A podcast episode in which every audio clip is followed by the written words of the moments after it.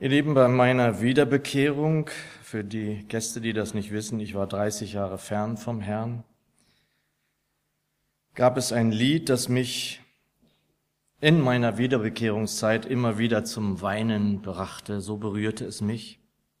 Damals war es ein Hauskreis, der mich aufnahm, an den ich mich heute noch gerne erinnere. Eine wunderbare Zeit, in der mir auch die Lieder, die wir dort gesungen haben, viel gegeben haben.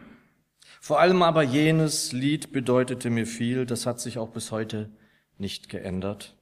Und es ist so, glaube ich, dass uns sich vor allem in der ersten Zeit unseres Glaubens wesentliche Dinge erschließen, ohne dass wir sie gleich ganz zu erfassen imstande sind. Die Wahrheit zu erkennen im geistlichen Sinn ist etwas anderes als in der Welt etwas zu erkennen. Die Wahrheit, die wir erkennen, bedeutet ja so viel mehr. Ich durfte also die Wahrheit erkennen und es war mir, als würde sich ein riesiges Tor öffnen. Und der Ausblick, der dann da möglich wurde, war mehr als alles, was ich bisher gesehen hatte. Eine Suche hatte ein Ende gefunden nach 30 Jahren. Und da ich euch meinen Gesang von hier vorne ersparen will, lese ich uns das Lied vor, bevor ich beten möchte.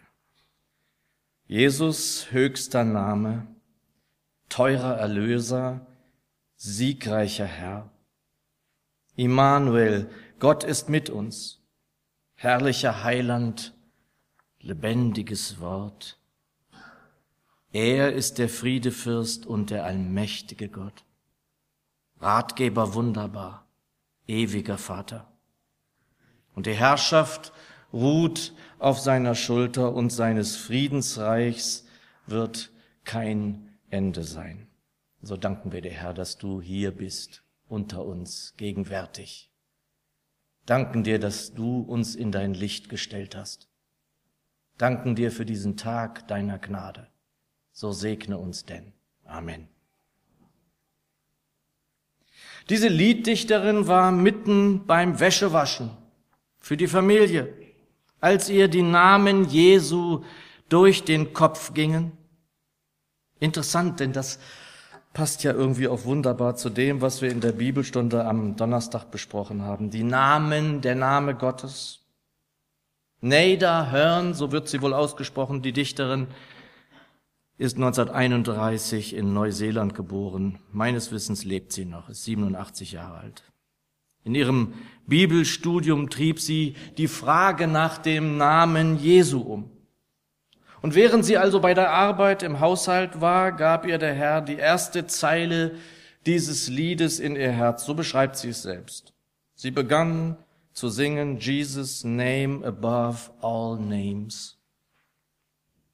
Und dann geschah etwas, das sie so nicht kannte, aber es geschah nach ihren Aufzeichnungen genauso. Sie sang im Geist den Text durch, Zeile für Zeile.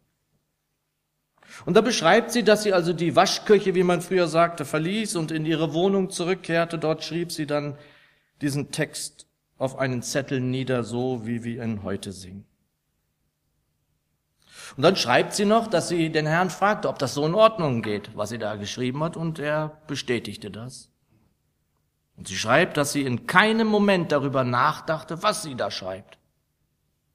Sie hielt nur fest, was der Geist Gottes ihr gab.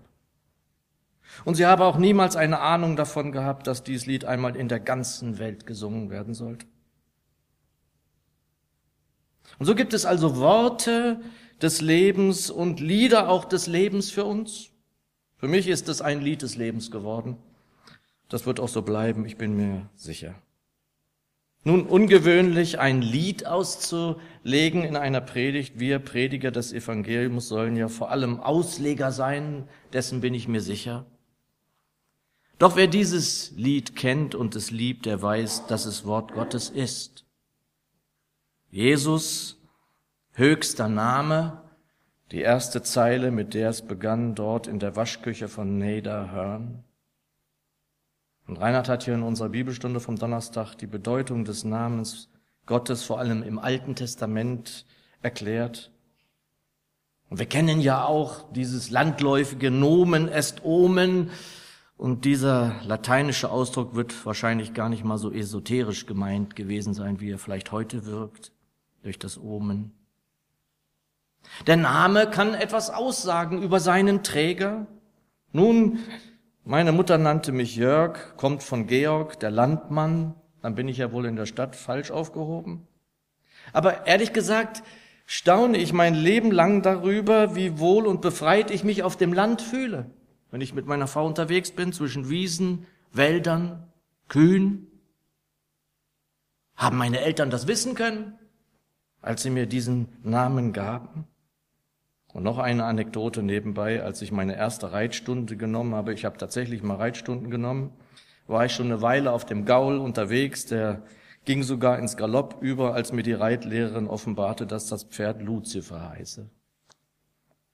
Nun Spaß beiseite. Jesus höchster Name.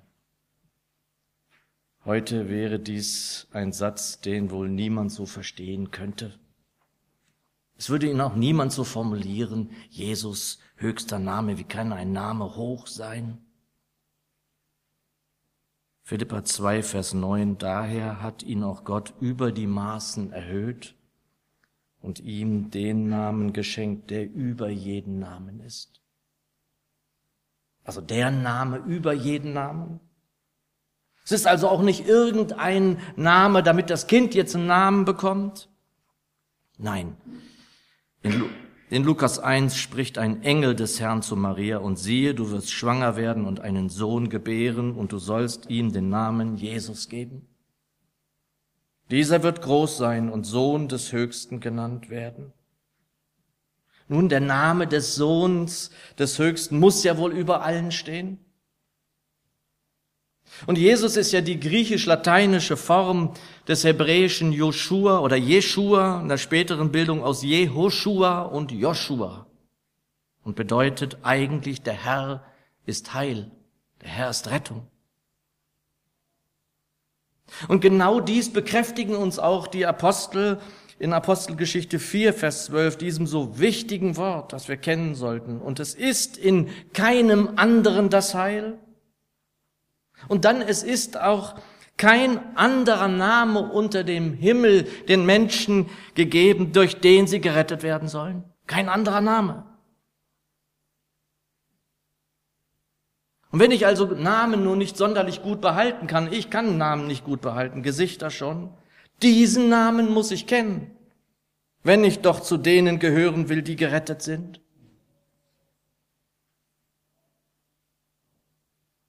Jesus höchster Name, teurer Erlöser, siegreicher Herr. Es ist dieser eine Name, der dich erlösen kann, erlöst hat, weil du es eingesehen und bekannt hast vor der unsichtbaren wie sichtbaren Welt spätestens in der Taufe. Er hat dieses eine Opfer gebracht, an das du glaubst, weil es das war, was dich und mich von unserer Schuld befreite. Der höchste aller Namen wird genannt und die Finsternis in der unsichtbaren Welt muss weichen. Es ist der Name, vor dem Sünde, Tod, Teufel, Hölle zittern, weil es der siegreiche Herr Jesus Christus ist. Der siegreiche. Manchmal geht uns das schwer über die Lippen, aber hier geht es um einen anderen Sieg, nicht auf dem Schlachtfeld. Und da höre ich dann immer die Stimme von Corrie ten Bohm. Es gibt ja so ein paar Fetzen zu sehen im Internet aus Interviews, wo sie dann mit ihrem niederländischen Akzent Interviews gibt und dann sagt sie, Jesus ist Victor. So auch eins, ein Titel, eins der besten Bücher von ihr, wie ich finde, das leider nicht mehr bestellbar ist. Jesus ist Sieger. Nun, und dann kommt es mir aber manchmal so vor, und das ist eben auch bei den weiß ich nicht, liberal-theologischen Dingen, als würden wir dann denken und vielleicht zustimmen, ja, Jesus ist Sieger, aber was ist mit mir? Ich fühle mich so gar nicht siegreich. Ich fühle mich gar nicht als Sieger. Und gerade wir Verantwortlichen auch in Gemeinde, die in der Seelsorge auch unterwegs sind, sollten dann nicht den Kopf schütteln. Uns sollte nichts, aber auch gar nichts Menschliches fremd sein, meiner Überzeugung nach. Verantwortliche im Reich Gottes, die hier auf Erden sein sollen, aber auf Wolken schweben, vergebt mir, gibt es leider genug. Nun, vor Tagen las ich im ersten Korintherbrief, Kapitel 15, Vers 57 nochmal nach, was in den Losungen auch zu lesen war. Gott aber sei Dank, der uns den Sieg gibt durch unseren Herrn Jesus Christus. Darum, meine lieben Geschwister, werdet fest, unerschütterlich, alle Zeit reich im Werk des Herrn, weil ihr wisst, dass eure Arbeit nicht vergeblich ist im Herrn. Nochmal, Gott aber sei Dank, der uns den Sieg gibt durch unseren Herrn Jesus Christus. Er gibt uns den Sieg. Durch wen? Durch den Namen, der über allen steht, Jesus Christus. Ja, wir überwinden weit, wie der Apostel es sagt. Wir überwinden weit bei all den Angriffen, allen Sorgen, Krankheiten, aller Mühsal und sehen wir uns die Liste an, die sind wir vor kurzem auch mal durchgegangen in der Bibelstunde. All dessen, was der Paulus da erleben musste, das waren ja auch Demütigungen ohne Ende, was der alles erleiden musste. Und dann schreibt er, wir überwinden weit. Römer 8, 37. Und so ist es. Die Welt kann uns nichts sozusagen, um es auf den Punkt zu bringen. Und mein Taufwort steht mir dann immer sofort vor Augen. Wer ist es denn, der die Welt überwindet, wenn nicht der, welcher glaubt, dass Jesus der Sohn Gottes ist? Versteht ihr? Wir selbst, unser Gewissen oder das, was da den inneren Menschen ausmacht, vor allem aber der Durcheinanderbringer, wollen uns weismachen, dass wohl Jesus der Sieger ist, aber ich doch nicht. Meine Lieben, das entscheidet sich nicht mehr. Das ist längst entschieden. Es ist vollbracht, haben wir gerade gesungen. Das ist vollbracht. Es ist geschehen. Gott aber sei Dank, der uns den Sieg gibt durch unseren Herrn Jesus Christus. Darum, meine lieben Geschwister, heißt es da, werde fest, werdet fest, unerschütterlich. Das liebe ich, unerschütterlich. Das heißt, es kann uns wirklich nichts erschüttern. Ist das so? Alle Zeit reich im Werk des Herrn, weil ihr wisst, dass eure Arbeit nicht vergeblich ist im Herrn. Ja, es ist wahr. Wir wollen das singen und daran glauben. Teurer Erlöser, siegreicher Herr. Weiter. Immanuel, Gott ist mit uns. Nun, die Lieddichterin hat wahrlich ihre Bibel studiert, fleißig studiert wohl. Jesaja 7, Vers 14. Darum wird euch der Herr selbst ein Zeichen geben. Siehe, die Jungfrau ist schwanger und gebiert einen Sohn, und sie gibt ihm den Namen Immanuel, Gott mit uns. Also der Prophet zeigt uns hunderte Jahre zuvor, dass der Herr im Gegensatz zum Menschen zu seinem Wort steht. Er steht zu seinem Wort. Das ist Jahrhunderte vorher vorhergesagt worden. Durch was steht er zu seinem Wort? Ich bin bei euch alle Tage bis ans Ende der Zeitenrechnung. Verlass dich darauf. Er könnte uns ja durch den Geist, der uns gegeben ist, der in dir wohnt, nicht näher sein, oder? Weiter, herrlicher Heiland, lebendiges Wort. Und das Wort wurde Fleisch und wohnte unter uns, jene wunderbaren Worte aus dem Beginn des Johannesevangeliums. Und auch da höre ich dann immer so die Skeptiker und in einigen Mündern, dass er wohnte, er wohnte unter uns. Jetzt wohnt er nicht mehr. Jetzt ist er zur Rechten des Vaters. Wenn er doch alle Tage bei uns ist. Wir brauchen uns nicht verunsichern zu lassen. Das lebendige Wort wohnt unter uns, täglich in dir und mir. Wir spüren es hier, wir erleben es hier. Und wir erleben es ganz besonders, wenn zwei oder drei in seinem Namen sich versammeln, so wie heute. Weiter, er ist der Friedefürst und der allmächtige Gott. War also beim Propheten im siebten Kapitel noch von Immanuel die Rede, hören wir schon ein Kapitel nur weiter vom Friedefürsten. Fünf Wochen vor dem Fest der Geburt des Friedefürsten des Immanuel. Doch das allmächtiger Gott, das dann dahinter steht, das ist doch dann doch ein bisschen zu hoch gegriffen. Ja, der Name, der höher ist als alle Namen, das lassen Sie sich vielleicht noch gefallen, aber ein Mensch, der allmächtiger Gott genannt wird? Und wie oft höre ich das, dass das immer schwieriger wird? Nun, daran stießen sich schon, oder sollte ich sagen, vor allem die Pharisäer. Nein, die Lieddichterin hat genau gelesen. Vers 6, Kapitel 9 des Propheten Jesaja, denn ein Kind ist uns geboren, ein Sohn ist uns gegeben und die Herrschaft kommt auf seine Schulter. Und er wird genannt Wunderrat, starker Gott, ewig Vater, Friedefürst. Und leider erleben wir es dann immer wieder, dass das mit dem Jesus den Leuten dann doch ein bisschen zu bunt wird. Ich habe das bei Willem Busch damals schon gehört, in den 60er Jahren. Gott, Vater, ja gut. Aber was ist mit dem Jesus dann noch? Der passt so bei einigen nicht ins Bild. Und das ist das, was die Lieddichterin uns hier vor Augen führt. Sie stellt es uns vor die Augen, weil sie die Schrift gelesen hat. Und in dem Hauskreis, in dem ich damals war, von dem ich anfänglich sprach, der mich aufnahm und mir so eine Art Rettungsboot gewahr im Beginn meiner Wiederbekehrung. Da sagte der Hauskreisleiter, lieber Michael, falls du zuhören solltest, liebe Grüße. Das Alte Testament ist die Gebrauchsanweisung für das Neue Testament.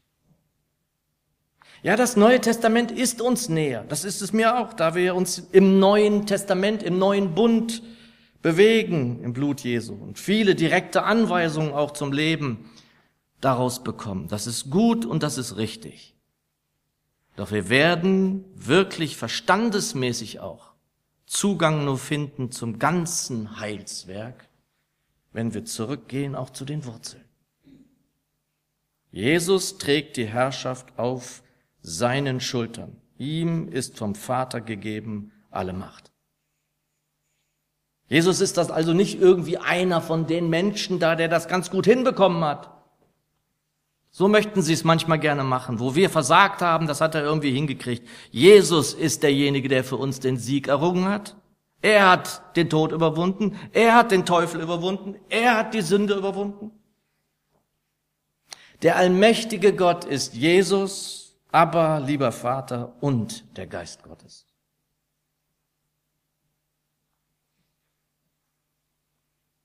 Ratgeber wunderbar ewiger Vater, die nächste Zeile in unserem Lied. Und da ist es dann ja wahrscheinlich für die Leutchens wirklich übertrieben worden, oder? Ratgeber wunderbar, das lassen wir uns dann noch gefallen. Wir holen uns Rat bei Jesus, wie auch immer. Menschen, die Jesus nicht so suchen, dass er mit dem Vater in ihnen Wohnung nimmt, sind wirklich übel dran. Und das meine ich nicht hämisch und schon gar nicht von oben herab. Nur das ist das, was wir den Menschen sagen müssen. Niemand kommt zu diesem Vater. Niemand kommt zu dem allmächtigen Gott, zu dem Abba, als allein durch den Sohn. Er ist nicht irgendein Ratgeber oder einer, der irgendwie helfen will. Er ist der Wunderrat. Er leitet uns mit seinem Geist. Er gibt uns Anweisung. Er überführt uns der Sünde. Er will nur das Beste von und für uns. Auf wunderbare Art und Weise ist er bedacht, dich zu leiten, so dass es für dich möglich wird, das Richtige, das Gute zu suchen und es auch zu tun. Nun, Wunderrat und wunderbarer Ratgeber, doch ewiger Vater, ja was denn nun? Ist er jetzt doch der Vater gemeint und nicht der Sohn? Da können Sie analysieren, auseinander dividieren oder wie auch immer. Wir werden es nur verstehen mit dem Geist Gottes und wenn wir das Ganze betrachten. Wir haben es vorhin schon gehört, am Donnerstag lasen wir in Johannes 17, Vers 11. Ich finde es genauso spannend wie Reinhard. Heiliger Vater, erhalte sie bei deinem Namen, den du mir gegeben hast damit sie eins seien wie wir. Aus dem hohepriesterlichen Gebet. Und ich hätte Mühe, glaube ich, aus, über das hohepriesterliche Gebet zu predigen. Zu heilig ist das für mich. Doch hier und jetzt geht es darum, dass sich niemand täuscht oder meint, einen Fehler zu begehen, wenn er ein Gebet spricht und dann kommt der Vater und dann noch Jesus drin vor. Sie sind eins. Der Vater hat ihm gar seinen Namen gegeben, heiliger Vater. Da ist er, der heilige Vater. Ratgeber, wunderbar, ewiger Vater.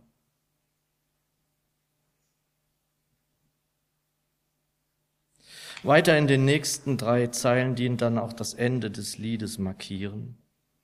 Und die Herrschaft ruht auf seiner Schulter und seines Friedensreichs wird kein Ende sein. Schauen wir dann nochmal in die Schrift beim Propheten Jesaja, Kapitel 9, Verse 6 und 7, wo es heißt, und die Herrschaft kommt auf seine Schulter und er wird genannt Wunderrat, starker Gott, Ewigvater, Friedefürst.